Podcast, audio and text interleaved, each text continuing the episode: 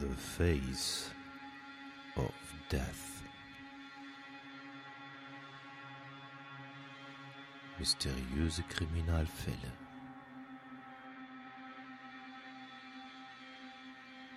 Der Podcast.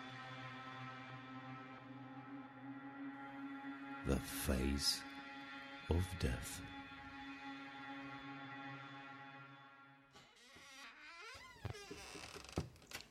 Ja, hallo liebe Zuhörer. Hier ist eine neue Folge von Face of Death mit Hatti und Funker. Hallo. Moin, Hatti. Hier ist der Hatti aus dem schönen Niedersachsen. Ähm, du bist heute in Pinneberg, Bad Bevensen. Wo bist du eigentlich? Ich weiß es gar Pinneberg, ne? Nee, oder? Nee, ich, nee, nee, ich bin äh, in Bad Bevensen. Ah, Homeoffice. Sozusagen, ja, genau. Ja, wir haben so ein bisschen hin und her diskutiert die Woche, wann können wir, bla bla bla, es kommt irgendwas dazwischen, es kamen auch Aufrufe, äh, was mit der Regelmäßigkeit ist. Ich denke also, diesen Rhythmus von zwei Wochen, das kriegen wir hin.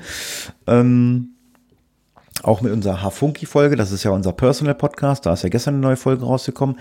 Wir haben auch schon eine äh, zweite auf äh, Tasche. Ähm, das ist dann wieder eine Folge, wo wir über ein bestimmtes Thema reden. Ähm, das kommt aber, jetzt äh, wird es nämlich interessant für euch, nach dem Urlaub.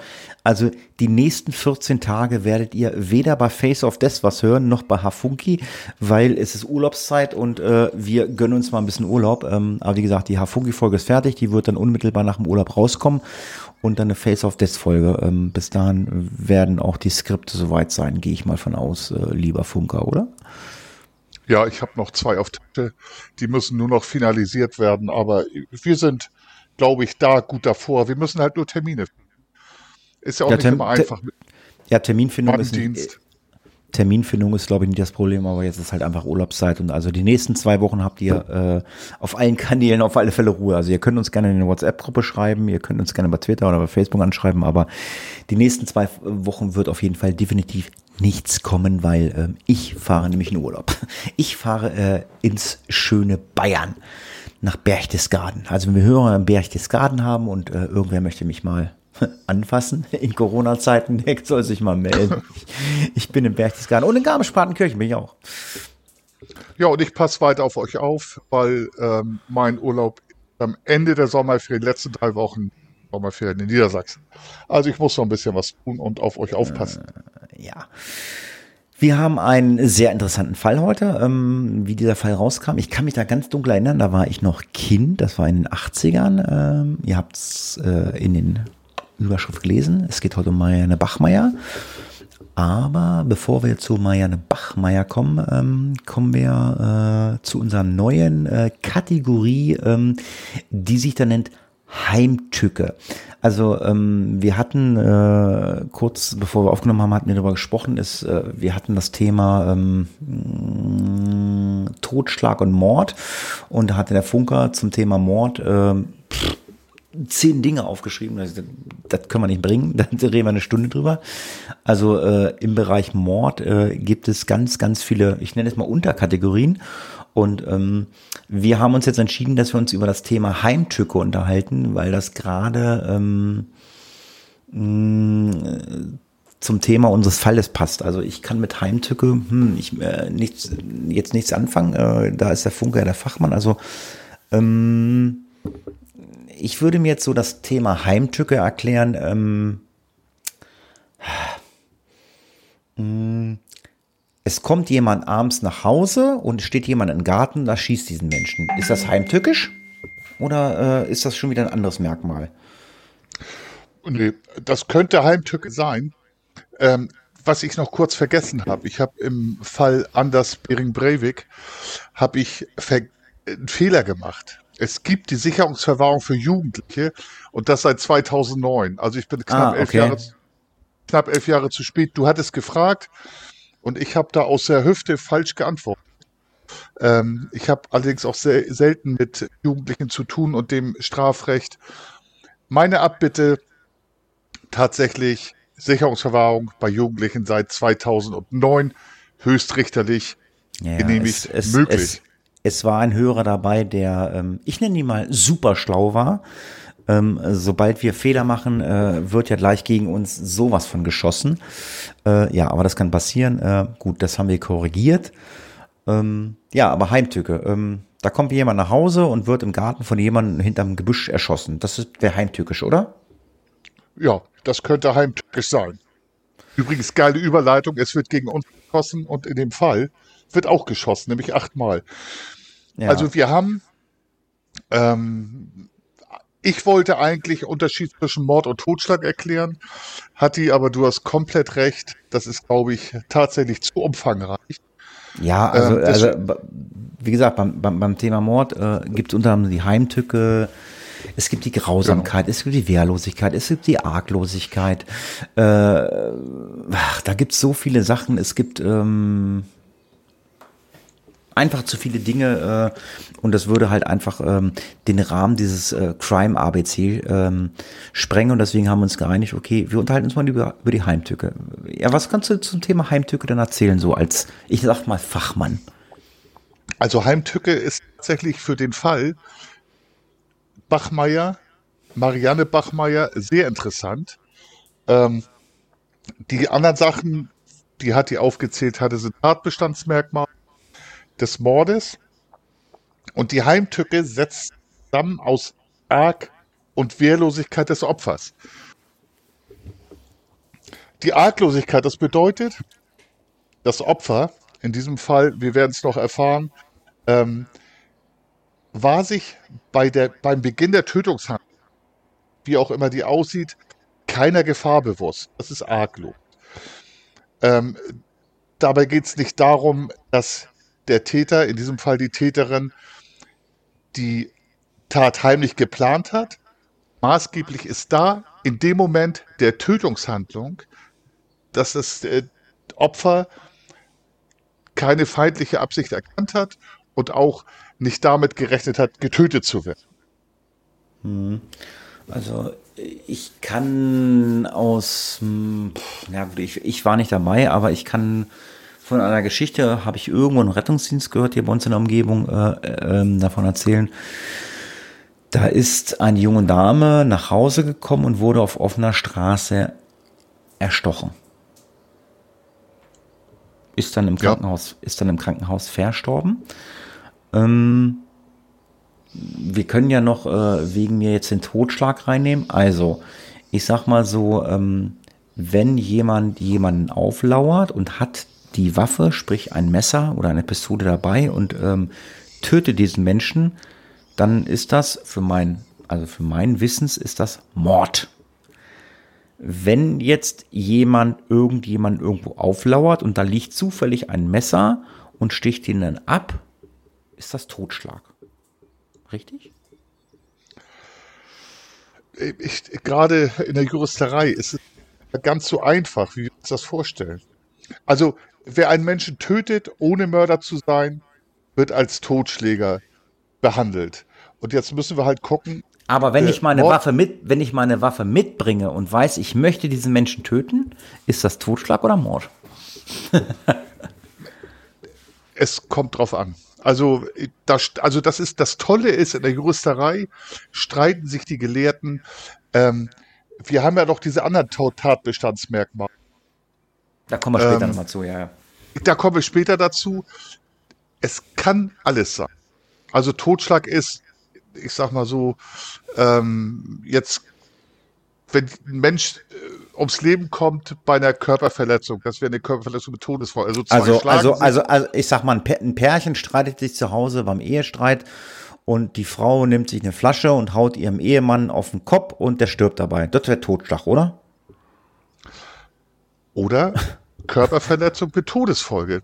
Ich, das, ja, ja, ja. Ach, das es, ist, es ist ganz, ja, es ist ganz schwierig. Also ich, ich müsste jetzt anfangen, Tatbestandsmerkmale zusammensetzen. Es gibt eine objektive, das ist die Handlung, und eine subjektive, das ist das, was in den Menschen vorgeht, in den Tätern. Mhm. Tatbestandsmerkmale. Kannst nicht so einfach sagen, man muss richtig konkrete Sachverhalte haben. Ähm, und dazu hätten wir erklären müssen, diese ganzen Tatbestandsmerkmale in Mord ausmachen. um das ja, vielleicht, vielleicht ein Aufruf hier an die Hörer. Sollten wir einen Richter oder einen Staatsanwalt oder einen Rechtsanwalt haben unter den Hörern, ihr seid herzlich eingeladen und könnt uns das mal richtig toll erklären. Ähm, um das jetzt mal zum Abschluss zu bringen, das Crime ABC, Heimtücke. Äh, also was ist jetzt in deinen Augen oder was ist jetzt, jetzt juristisch so eine Heimtücke? Was ist das? Ja, also wir hatten ja die Arglosigkeit, ähm, die Arglosigkeit hatte ich ja gerade dann erklärt. Ähm, und dazu, also die Heimtücke setzt sich ja zusammen, Arglosigkeit, Wehrlosigkeit. Jetzt, Wehrlosigkeit bedeutet, dass das Opfer aufgrund seiner Arglosigkeit, also ich drück's mal platt aus, es hat nicht damit gerechnet, dass es zu dieser Tat kommt, ähm, nicht oder nur eingeschränkt zur Verteidigung sein muss. Ähm, das ist alles relativ, relativ kompliziert. Also das Opfer rechnet nicht damit, überfallen zu werden ähm, oder einer, Opfer einer Tötungshandlung zu werden und kann sich also auch so nicht verteidigen oder nur eingeschränkt verteidigen. Ah, okay. So, und jetzt kommt dazu, und das ist wieder so ein, so ein subjektiver Tatbestand, dass der Täter muss diese Arglosigkeit, beziehungsweise die Wehrlosigkeit, Entschuldigung, aus der Arglosigkeit bewusst zur Tat ausgenutzt haben.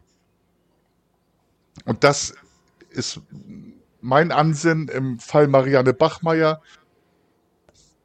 auf jeden Fall der Fall gewesen. Dazu werden wir dann noch kommen.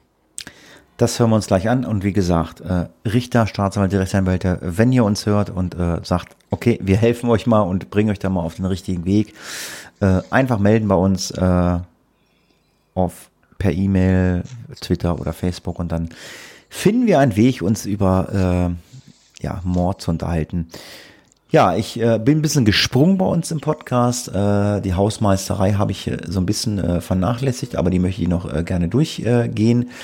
Ähm, und zwar, äh, der Funker ist ja ein Freund von Kommentaren, Rezensionen.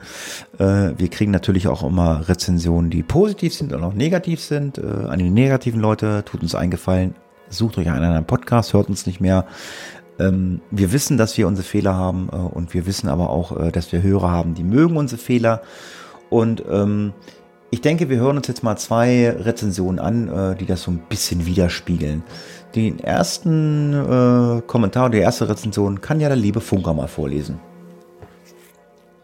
Ja, am äh, 6. Juni diesen Jahres schrieb die liebe Diana oder Diana, ich weiß es nicht, nicht, dass das die Spencer ist. Meine Güte aus dem Off. Lieber Hatti, lieber Funker, wie auch mit Klaus und Bella gefällt mir der Podcast weiterhin ausgesprochen gut und Funker stimmlich wunderbar zu Hatti. Dass irgendjemand sich über deine Stimme beschwert, liegt dann sicherlich am Headset oder an der Aufnahme, aber weniger an der Stimme selbst schön, dass durch deine oder durch die berufliche Erfahrung von Funker noch einmal eine neue Perspektive in den Podcast reinkommt, die in den Breivik Podcast bereichert hat. Klasse, wie ihr das heftige Thema angegangen seid. Ich hatte Gänsehaut. Daher weiter so. Ich freue mich über jede neue Folge. Und da muss ich mal ganz kurz zu erwähnen, im Fall Marianne Bachmeier hatte ich eine Gänsehaut wer zart beseitet ist, möge wirklich weghören. Äh, es wird doch heftig. Ja, aber bei äh, Breivik muss man auch sagen, wir hatten halt auch äh, eine Rezension, äh, der hat ja richtig gegen uns geschossen. Äh, wir haben, oder du hast dich nicht mit dem Fall befasst und wir haben das ganze Thema nicht verstanden und ähm, ja, aber äh, wir machen hier einen Podcast aus äh, Jux und Dollerei. Wir versuchen das so gut wie möglich rüberzubringen äh, mit den Informationen, die wir aus dem Netz finden. Mit Sicherheit gibt es hier und da nochmal äh, eine Quelle, äh, die wir vielleicht nicht gesehen haben, wo vielleicht ein bisschen mehr steht und ähm, das sei entschuldigt. Ähm, ich möchte noch eine Rezension äh, vom 13. Juni äh, vorlesen und zwar vom Ivi67 aus Erfahrung gut. Also finde ich euch prima, gut recherchiert, ruhig vorgetragen mit kleinen menschlichen Schwächen, die aber auch einfach mal sympa äh, euch sympathisch machen. Herzlich willkommen Funker, macht weiter und lasst euch nicht beirren. Und genau das sind diese Rezensionen, äh, die uns äh, nach vorne bringen. Äh, also überwiegend haben wir positive Rezensionen. Ähm, die negativen lesen wir natürlich auch, aber ähm, mittlerweile, äh, ja, reden wir kurz drüber, aber ja, lächeln und ähm, winken es ab. Äh, wir werden uns nicht ändern, wir sind so, wie wir sind. Ähm, bevor wir jetzt in Marianne Bachmeier einsteigen, ähm, äh, fangen wir jetzt an zu betteln. Der Funker schrieb mich heute an, ah, können wir Spendenaufruf machen hier für neues Equipment und so. Also der Funker möchte gerne ein Headset haben von der Firma Bayer Dynamic, ähm, wenn ihr uns hört. Ähm, wir hätten gerne zwei Stück. Ähm, das kostet 250 Euro. Ich sage, mm, das wird wohl nicht passieren. Ähm, wir werden auf kurz oder lang äh, auf unserer äh, Facebook, äh, auf unserer Facebook, auf unserer Internetseite faceofdeath.de, die bei ASN gehostet ist, ganz liebe Grüße an asn.fm, hört schön Radio bei den Leuten, ähm, werden wir demnächst eine Amazon Wunschliste haben vom Funker und vom Hatti. Und wenn ihr sagt, ach Mensch, äh, ich möchte euch mal eine Tüte Gummibärchen schenken, weil uns das so gefällt, oder ich möchte euch gerne mal ein paar Chips schenken, weil es so schön ist, oder äh, ich kann es einfach nicht mehr hören, ich schenke für 250 Euro dem Funker ähm, Headset, dann könnt ihr das über die Amazon Wunschliste machen. ja, ich, also ich merke es ja selber. Ähm, ich habe mir neues Equipment angeschafft. Das wir zahlen auch ein bisschen Geld dafür. Aber es ist unser Hobby, da zahlt man auch ein bisschen Geld dafür. Aber so, der eine oder andere hat halt gesagt, äh, ich klinge wie ein äh, Taucher in 30 äh, Meter Tiefe. Das kann ich aber Und, nicht sagen. Also ich finde es okay. Ja, ich kann auch nicht meckern. Ähm, ich habe mich bei anderen Podcastern umgehört und so ein Headset ist schon was Cooles im Moment 250 Euro rauszutun, ähm, fällt mir nicht nein, so leicht. War, nein, aber man muss auch dazu sagen, also ich habe ja hier auch, also ich habe jetzt kein, also ich habe jetzt hier ein Headset, das, was ich als Kopfhörer nutze und ich habe ein Mikro und ich habe hier äh, meine Verbindung zum Rechner. Ich habe hier auch 350 bis 400 Euro investiert. Das habe ich selber bezahlt. Ich bezahle dafür 400 Euro, damit ihr das hier hören könnt. Und ähm, dann kann ich mir auch rausnehmen, wie ich das hier mache. Wenn das einer nicht, einem nicht passt, dann ist es gut. Und wenn einer sagt, macht es besser, äh, ja, dann, dann muss man uns bezahlen und dann, dann äh, schicken wir den Funker auf den Lehrgang. Ähm, äh, frei und vernünftig sprechen und äh, ohne äh, äh, äh, äh. Und ähm, ja, was, ja mal ganz ehrlich, ich meine, äh, hier zahlt, für diesen Podcast zahlt ja keiner Geld. Das ist ja alles kostenlos. Exakt. Weißt du, ich meine? Exakt. Ja. ja, ja, exakt. Also wie gesagt, es wird demnächst an Amazon Wunschliste gehen. Ich habe das vor langer Zeit mal gehabt. Ähm, ich muss mir das nochmal angucken und ähm, da wird es einen Link geben und ähm, wenn ihr da draufklickt, äh, dann seht ihr unsere Wunschliste, was wir, was wir gerne hätten. Und ja, also ich weiß, bei meinem alten Podcast, da kam hin und wieder, dann gab es mal ein bisschen Schokolade, ein bisschen Gummibärchen und das, das war immer nett und ähm, ja. Und so werden wir das dann halt dann mal machen. Ähm, wenn da nichts kommt, sind wir auch nicht böse und äh, alles ist Ach, gut, was, über, überhaupt nicht. Wir machen Nein, aber das Problem, Entschuldigung, das Problem ist halt auch immer, es kommen ganz oft immer E-Mails oder Anfragen, ah, ich finde euren Podcast toll, wie kann man euch denn mal was äh, zukommen lassen? Hm, danke, momentan nicht. Also, ja, also wir, wir, wir machen es kostenlos, das wird auch so bleiben. Ich würde mich halt freuen, das Equipment zu verbessern. Ich habe ja auch, ich habe ja auch ein bisschen was investiert, ohne jetzt rumheulen zu das ist halt so, das habe ich gerne gemacht und freiwillig. Ähm, vielleicht schaffen wir es ja, dass wir eine Tüte Gummibärchen plus vernünftiges Headset und äh, neues Auto, neues Haus uns davon leisten können. Genau, eine Reise nach, nach Las Vegas, Nutten, Koks und Party, brauchen wir alles. ja, da habe ich ja Freunde in der Nähe, Hatti. Lass uns mal hin, da besuchen wir meine Kumpels. Ganz genau. So, das war die Hausmeisterei und das Crime ABC und ich denke, wir starten jetzt äh, in die neue Podcast-Folge von Face of Death und hören erst einmal in den Fall hinein. Marianne Bachmer, die am 3. Juni 1950 in geboren wurde, beging 1981 in einem Saal des Landgerichts Lübeck in meinem schönen Heimatland Schleswig-Holstein Selbstjustiz und erschoss den mutmaßlichen Mörder ihrer Tochter Anna Bachmeier. Sie richtete ihn mit acht Schüssen regelrecht hin. Das Magazin war leer. Sie hatte acht Schüsse abgefeuert. Acht tödliche Schüsse. Schlagzeilen macht. Ja, 1981, da war ich zehn Jahre. Ich kann mich dunkel erinnern. Ich habe wohl als Kind gehört, da war eine Frau, die hat äh, jemanden erschossen. Äh, mehr aber auch nicht. Dass es im Gericht war, da kann ich mich gar nicht dran erinnern. Äh, irgendwann später hat man mal immer, immer wieder was gehört. Es gibt so die ein oder andere Reportage im Netz, wobei ich sagen muss, ich weiß nicht, wie es dir ging, also so YouTube-Reportagen, es gibt nicht wirklich äh, äh, viel Greifbares äh, im Netz, ne? Also viel nee. gibt es. Es gibt nicht greifbares viel äh, ähm, Videomäßiges, ne? Ganz, ganz wenig, ganz wenig. Ich war halt 16, obwohl ich ja jünger aussehe als ja sechs Jahre älter. Ich, ich war damals 16 und ich habe diese Bildzeitungsüberschriften gelesen und ich, äh, wir kommen da nachher noch zu. Sie hat im, im Stern hat sie ein Exklusivinterview gegeben, aber ich habe diese Schlagzeilen gesehen. Ich weiß noch, damals hat man viel gezeichnet und äh, auf der Bildzeitung, die ich übrigens nicht lese, auch nicht, wenn ich sie kostenlos bekomme, waren an den Kiosken diese acht Schüsse, diese grausamen acht Schüsse waren gezeichnet. Man hat also diese Marianne Bachmeier, die viele als hübsch bezeichnet hatten, und das Opfer in einer Distanz und Schüsse gezeichnet. Und das war Seite 1, Schlagzeile.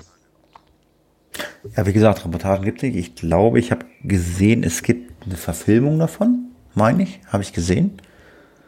Äh, äh das habe ich nicht, aber durchaus. Ich meine, ich habe sie, ich habe sie sogar, ich meine sogar bei YouTube gibt es die, also die war aber bildqualitativ so schlecht, habe ich mir nicht angeguckt. Also müsst ihr mal gucken. Also es gibt nicht viel Videomaterial zum Thema Marianne Bachmeier. Ja, starten wir mal äh, mit der Podcast-Folge und gucken uns mal so ein bisschen die Jugend, die Familie von Marianne Bachmann an. Die äh, wuchs äh, bei uns im schönen Niedersachsen auf und zwar äh, in Saarstedt.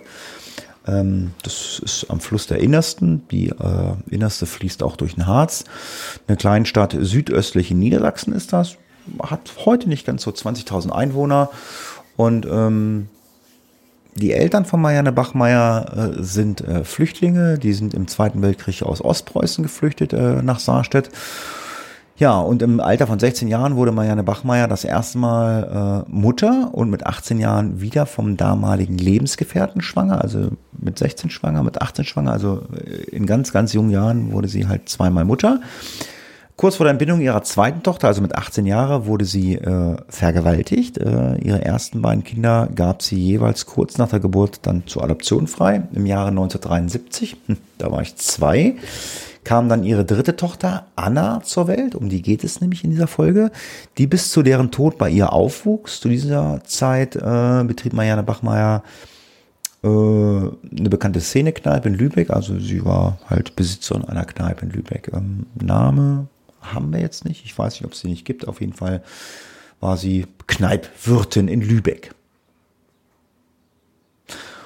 Und ähm, dann kam es auch ähm, irgendwann zum Mord ihrer Tochter. Und zwar genau sieben Jahre später, am 5. Mai 1980, wollte die damals siebenjährige Anna Bachmeier, also das dritte Kind von ihr, mit Erlaubnis ihrer Mutter war nicht zur Schule gehen. Hatte keine Lust mit acht Jahren, ich gehe da nicht hin und sie wollte zu ihrer Freundin, die wohl auch nie in der Schule war.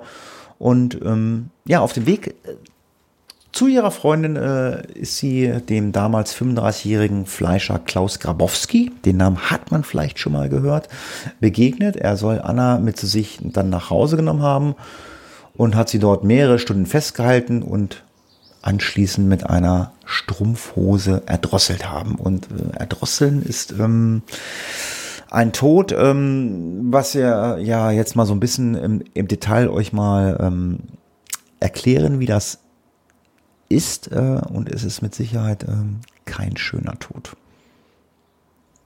Ja, definitiv nicht. Ich habe während meines Studiums ähm, bei der Rechtsmedizin ähm, haben wir in einer Obduktion teilgenommen und dann auch im Hörsaal haben wir darüber geredet oder beziehungsweise uns ist eine Vorlesung gehalten worden wie dieser Tod abläuft. Ähm, be zart beseitete Gemüter mögen bitte weghören.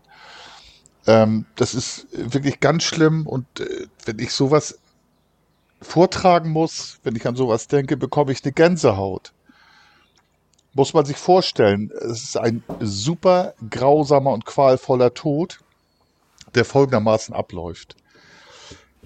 Während des Stickungsvorgangs ähm, laufen ganz viele Sachen, Menschen, aber auch Tieren ab. Man hat das in Versuchen an Tieren und in Hinrichtung, das war allerdings früher, heute macht man sowas nicht mehr, das hat ethische Gründe, ähm, hat man äh, festgestellt, wie das Ganze abläuft.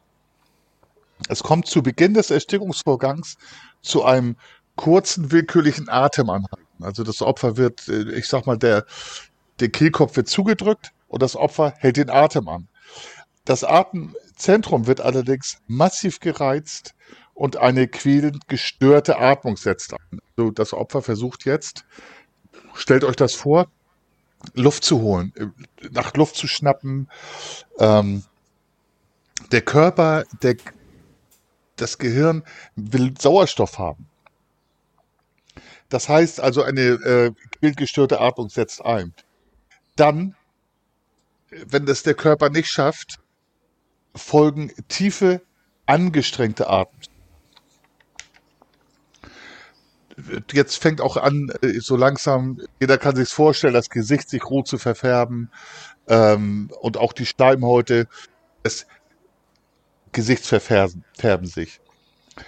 Äh, diese Phase, man, ich stelle mir es gerade vor, also ich lebe gerade drin, ist von Unruhe und Erstickungs, naja, Todesangst begleitet. Das Opfer wehrt sich nach Kräften.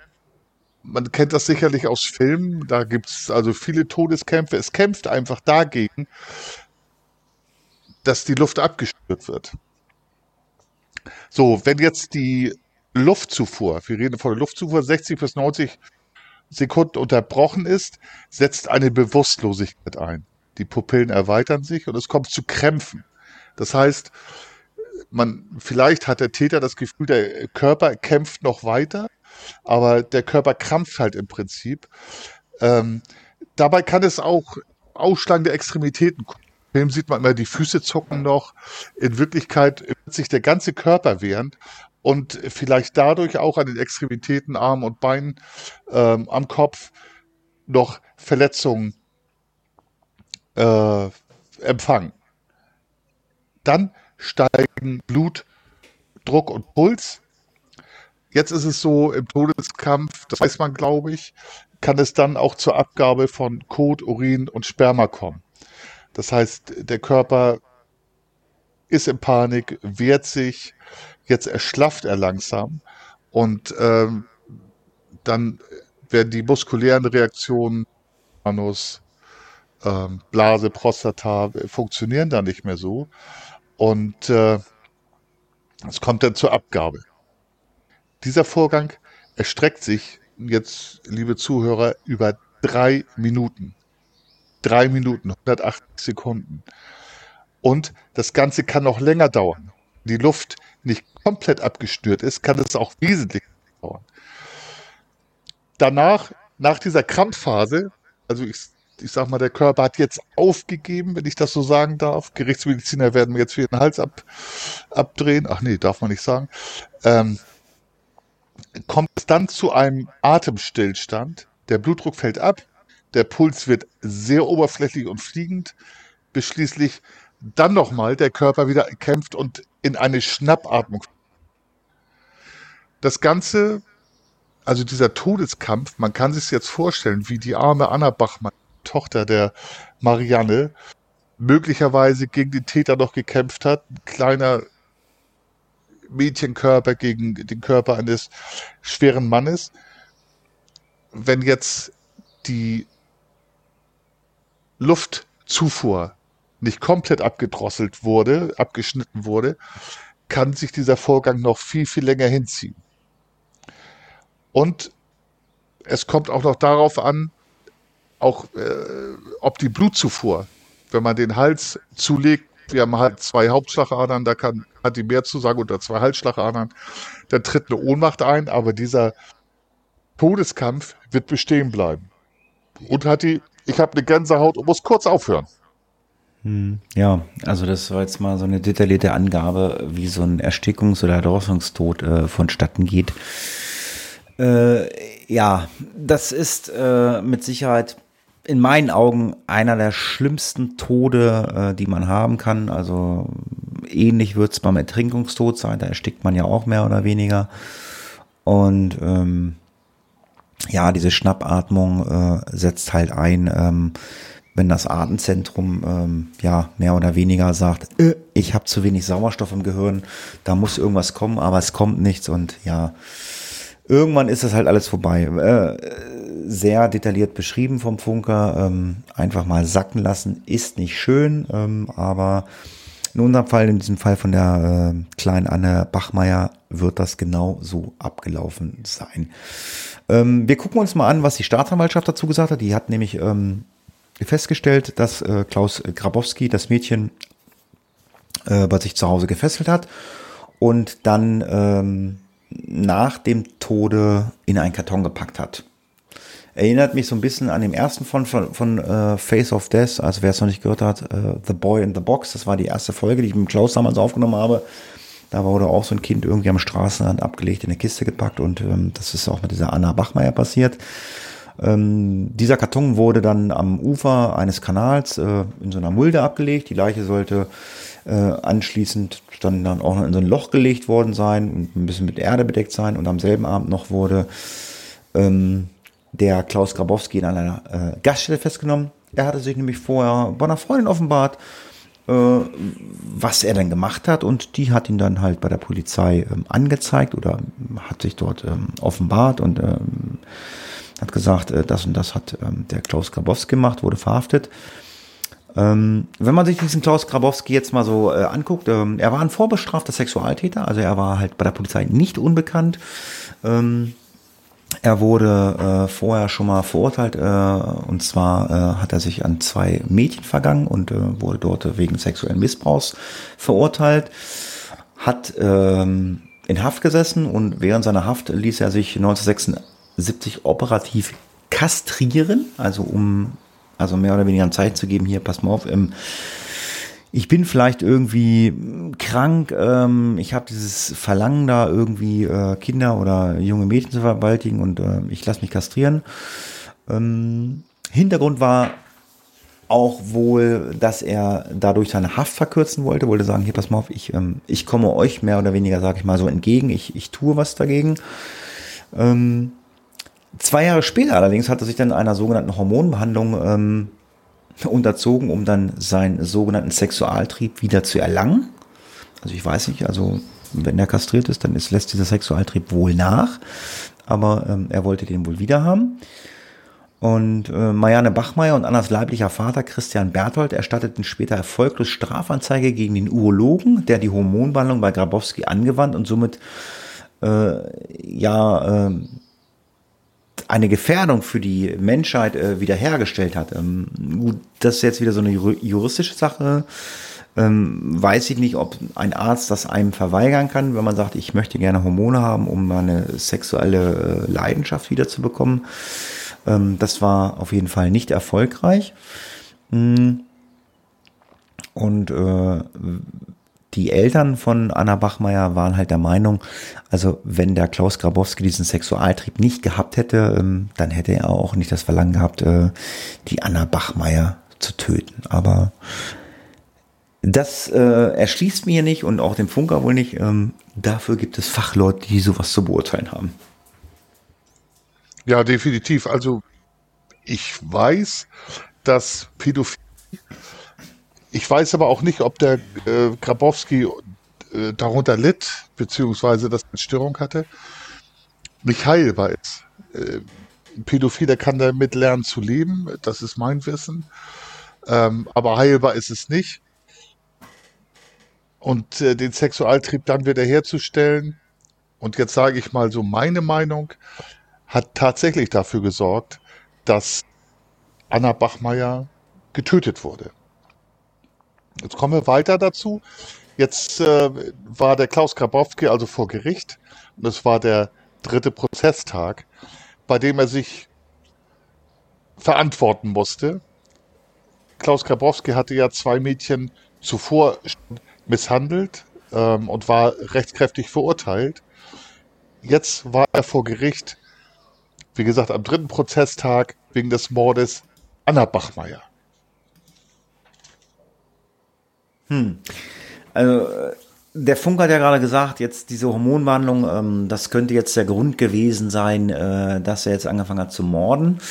Ähm, wenn man sich das jetzt mal äh, genau anguckt, äh, und zwar am 5. Mai 1980 ähm, wurde halt äh, von Klaus Grabowski geschildert, was er dann getan hat. Also er hat halt gesagt, dass er das Mädchen festgehalten hat und ähm, äh, sie sexuell missbraucht hat und erdrosselt hat.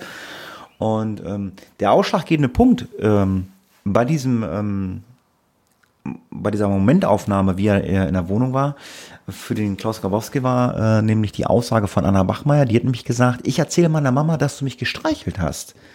Die Kleine habe ähm, fünf Mark erpressen wollen. Also quasi, wenn du mir fünf Mark gibst, dann sage ich nichts. Und ähm, es gibt auch Quellen, die sagen sogar nur eine Mark. Ähm, und es war dann der 6. März 1981, wie gesagt, der dritte Prozesstag des Mordprozesses gegen Klaus Grabowski. Und an diesem trüben Freitag sollte der Prozess um, äh, um 10 Uhr beginnen. Es war aber lausig kalt und es nieselte, erinnerte sich Barbara Kote, die damals als freie Gerichtsreporterin für mehrere Zeitungen äh, gearbeitet hat. Und äh, für Grabowskis Prozess äh, von seiner Zeit, ja, es, es gab kaum Abnehmen. Es hat keinen irgendwie so wirklich interessiert. Ja, der hat ein Mädchen erdrosselt, umgebracht, sexuell missbraucht, aber die Interesse war damals nicht so groß. Ähm, weil die Medien haben immer gesagt, ah, das ist schmuddelig, das ist ein Tabuthema, da reden wir nicht drüber, da schreiben wir nicht drüber. Und äh, um 9.55 Uhr äh, eröffnete der, äh, ein Justizbeamter dann den Gerichtssaal.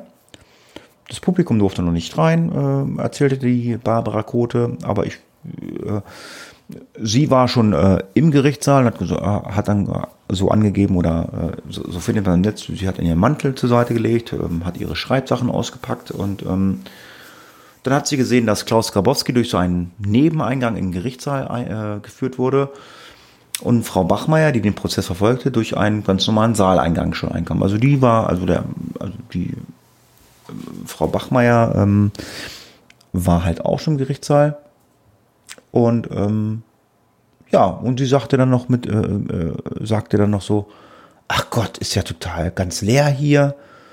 Und dann äh, konnte man, äh, hat dann die Barbara Kote aus dem Augenwinkel gesehen, dass sie äh, Bar, ähm, Marianne Bachmeier aus ihrer Manteltasche etwas Dunkles herauszog und dann krachten acht Schüsse äh, in Richtung äh, Klaus Grabowski. Zwei davon ähm, haben die Anklagebank getroffen und sechs trafen dann den Klaus Grabowski und der war sofort tot.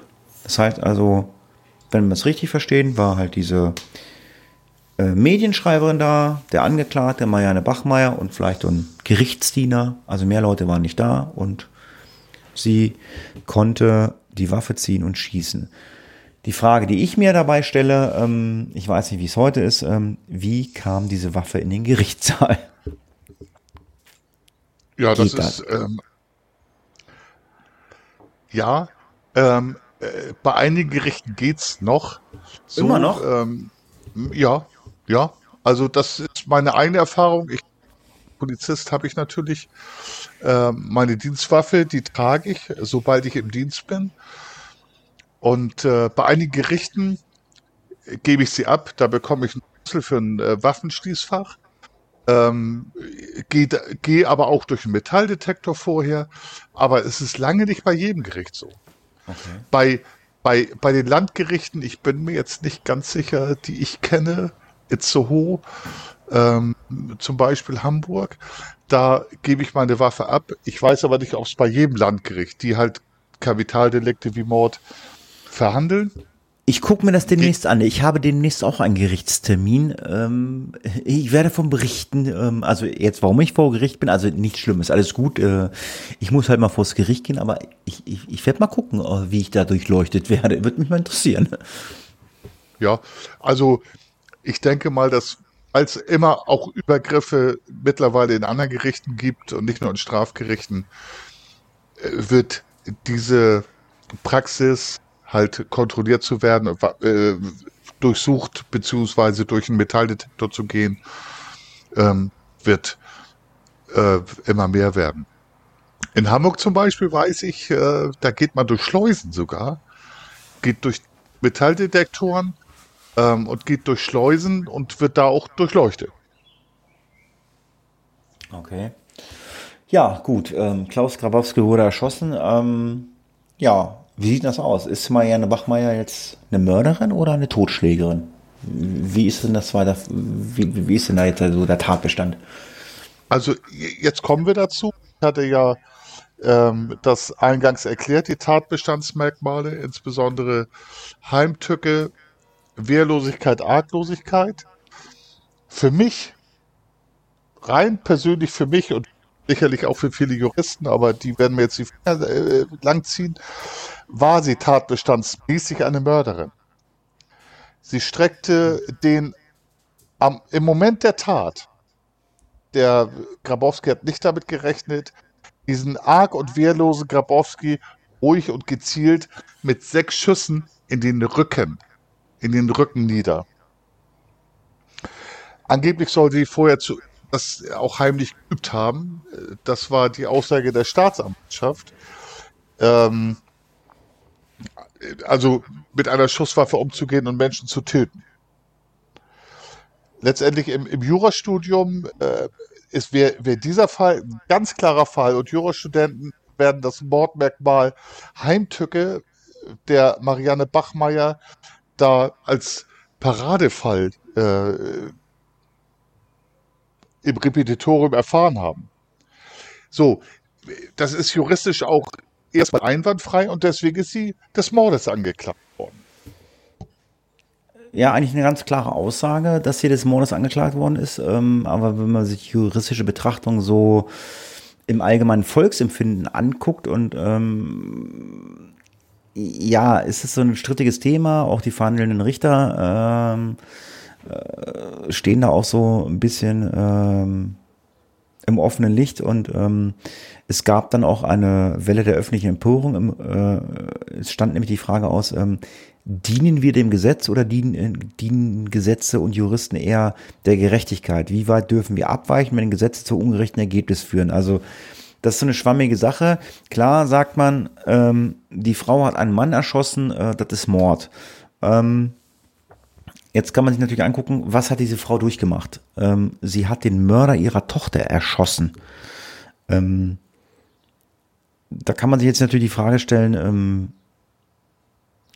kann man das jetzt als Selbstjustiz oder kann man sie jetzt ähm, äh, glimpflicher behandeln, äh, weil sie hat ja so viel durchgemacht, aber wir haben ja Gesetze in Deutschland. Äh, zumindest kann man sich das, wenn man sich so anguckt, haben sich die Richter so ein bisschen verrenkt und keiner wusste so richtig, äh, äh, was er machen sollte, um ein vernünftiges Urteil zu produzieren. Und ähm, das war alles irgendwie nicht so passend. Äh, es gibt mit Sicherheit bei solchen Sachen die Für- und äh, die Gegensprecher. Die einen sagen, ja, das ist Mord, das, kann, das, das darf die nicht machen, Selbstjustiz. Äh, und wenn man sich das dann mal anguckt, dass äh, Marianne Bachmeier äh, ja eigentlich gar nicht klar gewesen ist, dass sie ahnungslos einen bewachten Mann vor ihr weder mit Angriff, äh, also der mit Angriff gerechnet hat, äh, einfach hingerichtet haben könnte.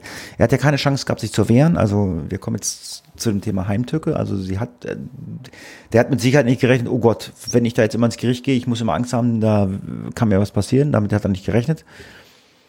Und ähm, ja, und irgendwie äh, wurde mit einem Trick aus einer Mörderin eine Totschlägerin. Das Gericht konnte so äh, die kurze Haftstrafe dann nur verhängen, äh, auf die man äh, möglicherweise hinaus wollte. Ähm, ob das jetzt rechtens ist ähm, und ob die für oder die für oder Gegensprecher äh, das so gepasst hat, äh, das ist, ich denke mal, eine schwierige Situation.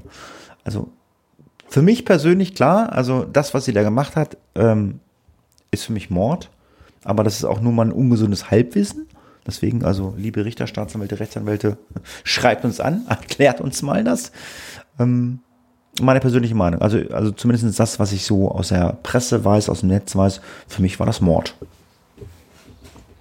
Ja, also was äh, alle Quellen, ähm, die den Tathergang schildern, ohne jetzt da vielleicht eine Wertung reinzubringen, für mich ist es ganz klar Mord. Jetzt sind wir aber auf dieser moralisch-ethischen Schiene, ähm, dass ich als mehrfacher Familien tatsächlich Verständnis für diese Tat habe. Wir müssen aber, wir müssen aber Recht und Gesetz und auch Sinn der Gesetze und Hintergrund der Gesetze müssen wir halt trennen von unserer moralischen Vorstellung. Recht und Gesetz sind auf den allgemeinen Fall ähm, ausgelegt. Tatbestandsmerkmale sind subjektiv auszulegen. Aber wir dürfen tatsächlich, und äh, jetzt lehne ich mich Fenster und äh, wir dürfen keine Selbstjustiz üben. Egal wie menschlich verständlich wir es finden, egal wie moralisch verwerflich war, die äh, für diese Selbstjustiz gesorgt hat, rechtlich können wir es nicht zulassen als Staat, als Rechtsstaat, ähm, dass solche Taten geschehen. Also für mich Marianne Bachmeier, Mörderin, die Richter äh, getrickst. Und wehe, jetzt äh, lehnt sich einer auf gegen meine Entscheidung. Nein, es, es darf jeder auch eine andere Meinung haben. Das ist meine persönliche Meinung. Ja, dass da, dass da verschiedene Meinungen gab, das, das zeigt ja auch, dass ähm, nach dem Urteil äh, äh, es ein Riesenspektakel gab. Also ganz viele Fernsehteams aus aller Welt sind dann nach Lübeck gereist. Das äh, war ja dann bislang der bekannteste Fall von Selbstjustiz äh, Justiz in Deutschland. Ähm, es wurden Passanten auf der Straße befragt. Ähm, äh, die einen waren, äh, haben gesagt, jawohl, das ist richtig, die, also zeigten so eine Art Verständnis für die Tat. Die anderen haben das Ganze verurteilt und haben gesagt, ähm, das ist für unseren Rechtsstaat absolut unvereinbar. Äh, die hatte gegen ein Gesetz verstoßen.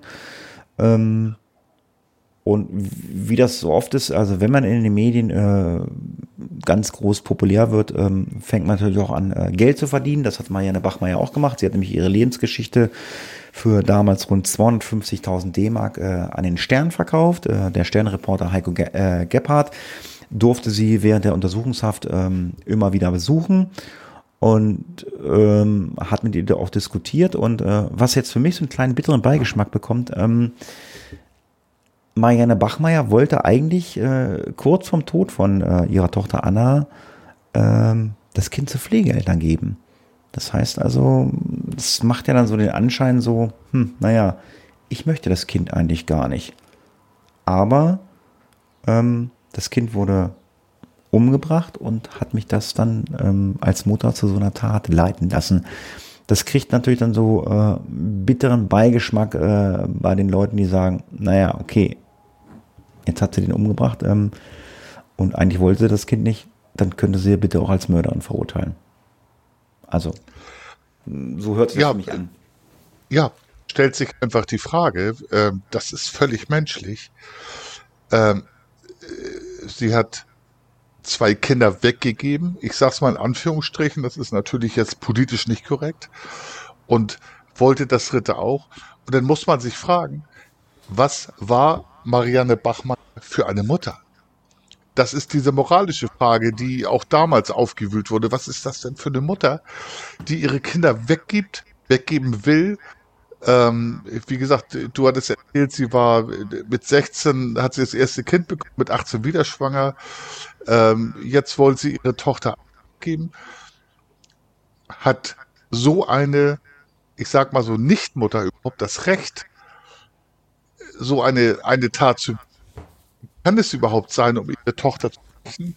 Und das war diese moralische Frage, die ich glaube, ich war ja nur auch ein Mensch, damals auch sehr äh, hochgekocht wurde, wo man auch drüber diskutierte. Ich glaube, das war 50-50. Hm. Wenn man sich das jetzt mal anguckt, ähm, ob es ein heimtückischer Mord war oder ein Totschlag im Affekt, also meine persönliche Meinung, für mich ist es ein heimtückischer Mord. Ein Totschlag im Effekt fällt für mich persönlich raus. Ähm, wenn man sich so die Stimmung anguckt, die äh, halt in der Bevölkerung war, musste halt das Gericht halt eine Entscheidung treffen, äh, ob es halt Mord oder Totschlag war. Und ähm, man muss sich die Frage stellen, hat sie die Waffe im Gerichtssaal tatsächlich deswegen dabei, weil sie sich selbst bedroht fühlte? Entschuldige bitte, wie kann sie sich denn im Gerichtssaal bedroht fühlen? Äh, und der andere äh, Aspekt dagegen ist, äh, weil sie sich rächen wollte. Das ist für mich zumindest die Situation, was man so im Netz liest oder was man gehört hat.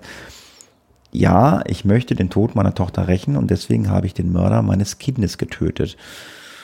Um, ja, und sie wurde halt wegen Totschlages verurteilt mit unerlaubtem Waffenbesitz. Also sie hat ja auch keine Waffenbesitzkarte. Und ähm, das war am 2. März 1983. Äh, und man sagt halt, die Tat sei nicht geplant gewesen. Und im Juni 1985, also zwei Jahre später, kam sie vorzeitig frei und hat dann Deutschland verlassen. Also, das muss mir bitte einer erklären. Also, für mich war das absolut geplant. Die ist in den Gerichtssaal gegangen, hat eine Waffe. Es war keiner da, außer die äh, Medienreporterin, ein Gerichtsdiener vielleicht, was wir jetzt nicht genau wissen. Äh, sie selber und deren Dings. Und sie hat eine Waffe gezogen, hat ihn erschossen. Das ist für mich äh, definitiv bewusst geplant. Ja, Hatti, wie, wie in allen Sachen, äh, seit wir uns kennen, sind wir 100% einer Meinung. Für mich war das einfach äh, äh heimtückischer Mord. So, äh, für dich ja also, auch. Also, also, also, also, also geplant. Ja, geplant. Ähm, äh, und äh, Tatbestandsmerkmale, die ich genannt habe. Aber wir wissen es nicht. Wir waren nicht im Kopf von von äh, Marianne Bachmeier. Ja, sicherlich. Aber, man, man, Entschuldigung, man, man, muss natürlich auch berücksichtigen, ja. okay, was wir gesagt haben, okay, äh, man weiß nicht, wie solche Leute ticken. Da muss man jetzt vielleicht Psychologen nur fragen und sagen, okay, mein Kind wurde ermordet und so und dann setzt da vielleicht irgendwas im Kopf aus und ähm, ich muss mich jetzt rächen. Ob man das jetzt als Richter oder als Staatsanwalt dann anders beurteilen muss, äh, weil es ist die eigene Tochter oder das eigene Kind, was ermordet worden ist und ähm, aber wir haben halt Gesetze und Gesetze erlauben halt einfach nicht, äh, dass man diese Selbstjustiz ausführt.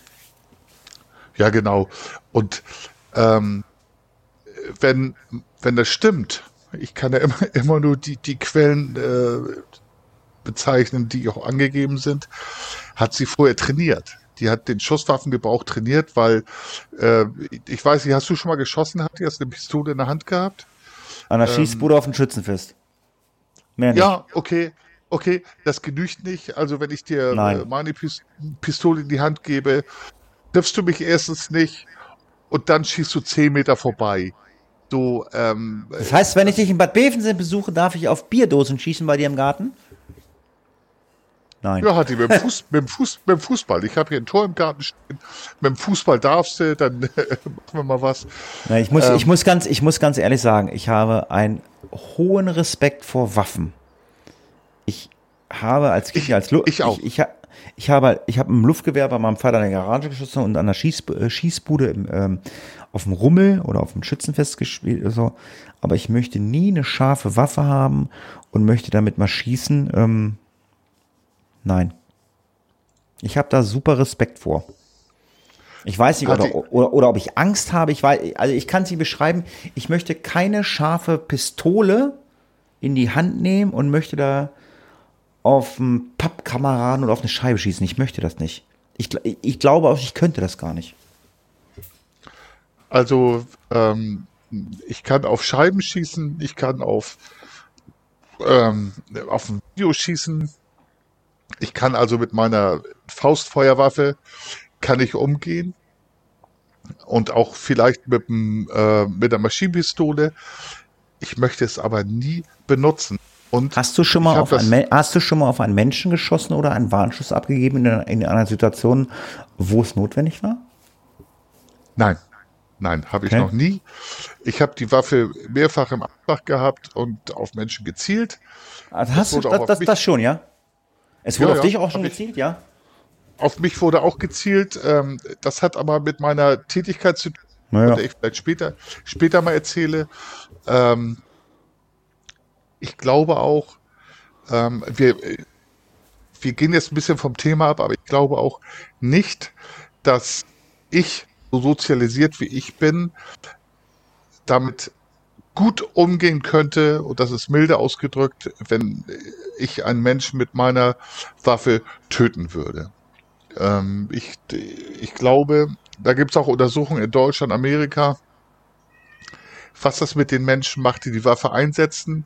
Neben den ganzen Schicksalen, die, die dadurch ausgelöst werden. Aber ich glaube, äh, ich würde damit nicht gut umgehen können. Ich bräuchte Hilfe da. Darf man auf Katzen schießen? Ich höre gerade eine Katze. ja, das, das ist unser Kater. Der ist sauer auf mich. Der ist vor zehn Tagen kastriert worden. Dem gefällt das gar nicht. Nein, auf Katzen schießt man die. Ich mag Katzen. Ja, gucken ich mag, uns, äh, ich mag Katzen, Hunde und alle Tiere. Gucken wir uns mal weiter an, was passiert ist, äh, weil Marianne Bachmeier ist äh, ins Ausland äh, nach der Entlassung gezogen, ne? Ja, genau. Ähm,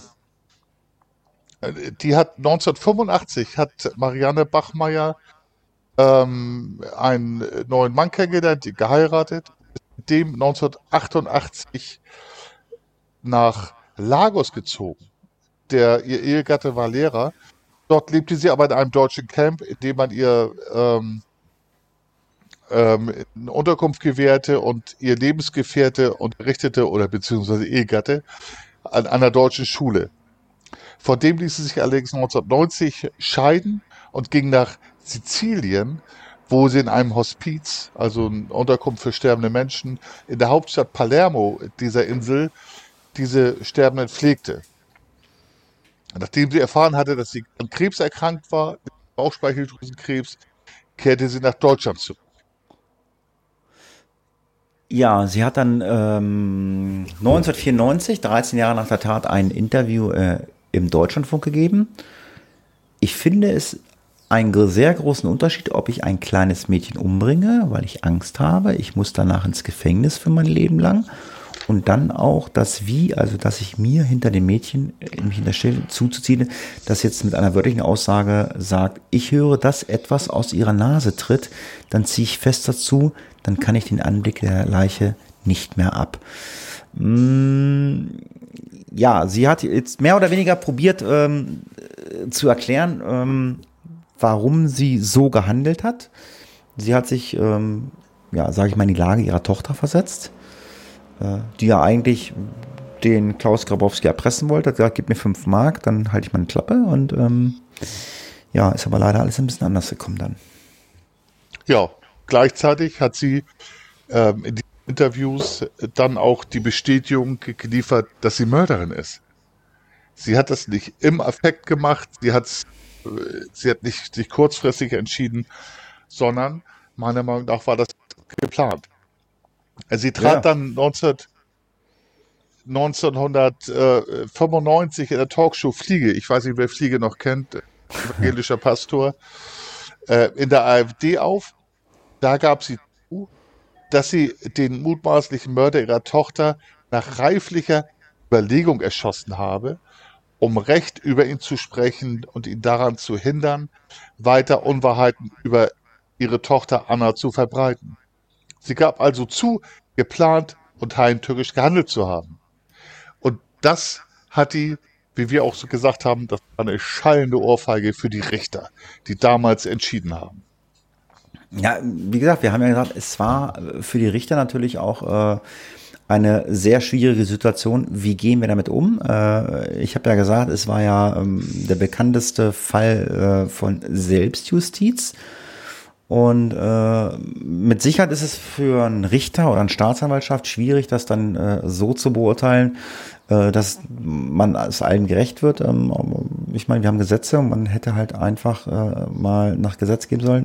Die Frau hat jemanden ermordet und äh, unabhängig davon, was ihr widerfahren ist, ähm, das muss man außen vor lassen. Aber das hat man ja scheinbar so ein bisschen berücksichtigt. Ja, wir kommen zum äh, Ende des Falls. Marianne Bachmeier ist am 17. September 1996 an ihren Bauchspeicheldrüsenkrebs verstorben in einem Lübecker Krankenhaus. Ähm, es war ihr Wunsch gewesen, in ihrer Wahlheimat Palermo, also sprich in Italien, zu sterben. Vor ihrem Tod bat sie dem NDR-Reporter Lukas Maria Böhmer, ähm, sie mit einer Filmkamera in ihrem letzten Lebensabschnitt zu begleiten. Auf dem Burgtorfriedhof äh, in Lübeck wurde sie dann neben dem Grab ihrer Tochter Anna beigesetzt. Und ja, für den einen oder anderen war es vielleicht nochmal so ein kleiner Rückblick in die 80er und äh, jeder hat äh, in irgendeiner Art und Weise Marianne Bachmeier den Namen schon mal gehört oder im Kopf gehabt. Ähm, ich weiß auch nicht, ob es verpodcastet ist. Äh, mittlerweile ähm, gebe ich es auf, zu gucken, äh, ob irgendwer schon mal eines verpodcast hat. Wir machen das ja mittlerweile so, wenn wir Bock haben, irgendwas zu machen, dann machen wir das. Und Marianne Bachmeier fand ich ähm, persönlich halt auch ein Fall, der gehört äh, in die Reihe des Face of Death Podcast. Ja, ich sag ähm, vielen Dank fürs Zuhören. Ähm, ich weiß nicht, ob der Funker noch was sagen möchte. Naja, wie immer mit äh, Ines, äh, wie heißt Ja, sie? so weit, si so weit sind wir ja noch gar nicht. Wir, Ach so. Auch Hatti, da bin ich ja wieder, wieder Ja, vorpreschend. ja, so weit. Ich weiß, ob du noch was zum Fall Bachmeier sagen wolltest?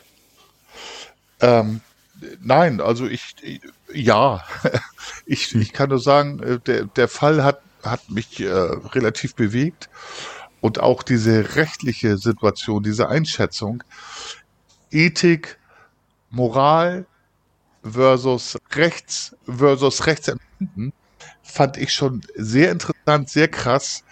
Und äh, mir jetzt nochmal klar gemacht, äh, ein Mensch stirbt nicht einfach so, so wie die Anna Bachmeier, ich habe es ja erklärt, die ist äh, erdrosselt worden. Also der Fall hat schon, finde ich, sehr, sehr viele Tücken. Und äh, wo auch Menschen, äh, so wie wir, moralische Entscheidungen treffen. Und Richter, wie damals.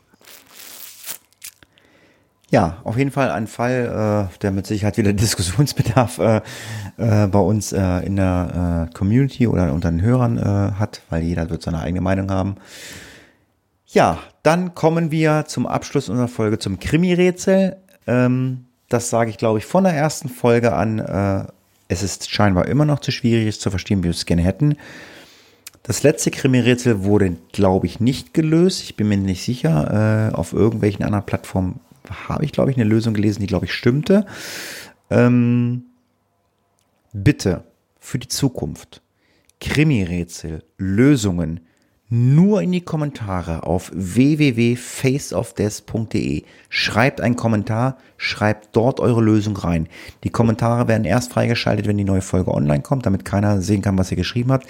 Wenn ihr uns eine Lösung schreibt, bei Instagram, bei Facebook oder bei Twitter, ist das total lieb und nett, aber die werden wir einfach nicht berücksichtigen, weil wir nicht auf 1000 Hochzeiten, wir gucken da zwar und auch in der, unserer WhatsApp-Gruppe, aber fürs Krimi-Rätsel äh, möchten wir euch bitten, nur die Lösung in die Kommentare auf www.faceofdeath zu schreiben. Alle anderen Krimi-Rätsel-Lösungen werden wir und können wir einfach nicht berücksichtigen. Und deswegen kann ich sagen, dass das letzte Krimi-Rätsel von vor circa zwei Wochen noch nicht gelöst ist und ihr die Möglichkeit habt, bis zur nächsten Folge dieses Krimi-Rätsel nochmal zu lösen.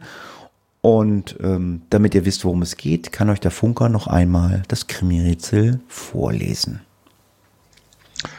Er wollte in Graf Draculas Fußstapfen treten, doch der Trank aus Blut trat, tat ihm nicht gut. Ja, richtig, genau. Und deswegen sage ich vielen Dank fürs Zuhören. Macht's gut, bis zum nächsten Mal. Es dauert jetzt ein bisschen, bis ihr uns hört. Ich denke mal zweieinhalb, drei Wochen. Dann hört ihr Hafunki oder Face of Death. Ich sage Tschüss, macht's gut. Und äh, die letzten Worte hat wie bisher, äh, hat wie immer Herr Funker mit äh, Frau äh, Ravioli oder Mayonnaise, wie sie heißt. Macht's gut. Tschüss. Ja, und nochmal, liebe Zuhörer, Zuhörerinnen, wir leben von den Rückmeldungen. Ähm, wir freuen uns über jede Rückmeldung und Ines Alioli sagt, abonniert uns, abonniert uns. Tschüss. Case closed.